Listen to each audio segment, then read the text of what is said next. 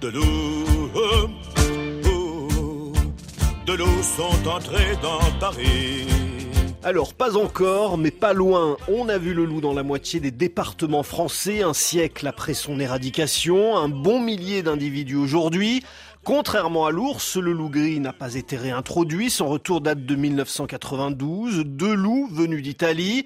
L'animal depuis ne cesse de gagner du terrain parce que le terrain est favorable. Jean-Louis Martin est directeur de recherche émérite au CNRS. À partir des années 70, il y a eu une, euh, une augmentation très très forte de tous les grands herbivores, euh, donc chevreuils, cerfs, d'autres onculés comme le sanglier. Euh, donc il y a la table qui a été mise et puis euh, il a été officiellement protégé. Enfin, il a une bonne capacité de dispersion. Le loup peut se déplacer d'une centaine de kilomètres par jour sans problème. Pour se reproduire, le jeune loup doit en effet quitter sa meute vers l'âge de deux ans.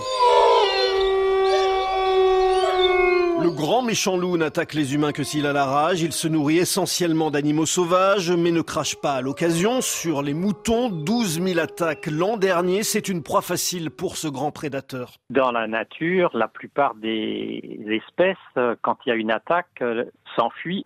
Le problème, c'est que l'humain, quand il a domestiqué les mouflons, il s'est allié avec le loup, mais sous la forme du chien, puisque le chien est un loup domestiqué.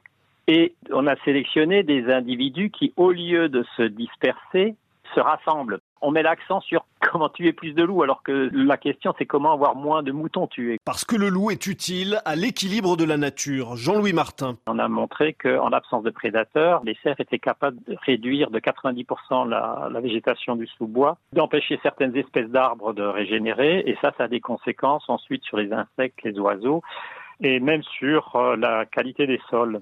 Donc en fait, euh, créer un monde sans carnivores, alors que depuis 400 millions d'années, euh, le monde s'est construit autour de la tension entre les herbivores et les carnivores, vous modifiez totalement le fonctionnement. La petite bichette aux abois dans le bois se cache le loup. On passe à la question. Même le caniche à sa mémère descend du loup? Il n'y a que 0,2% de différence d'ADN entre un chien et un loup, le premier animal domestiqué par les humains. Hommes et loups chassaient les mêmes proies avant que l'animal, apprivoisé sur des milliers d'années, ne garde les troupeaux des premiers éleveurs. Depuis, de multiples races de chiens ont été créées par la sélection humaine et oui, le chien est un loup qui mange dans la main de mémère.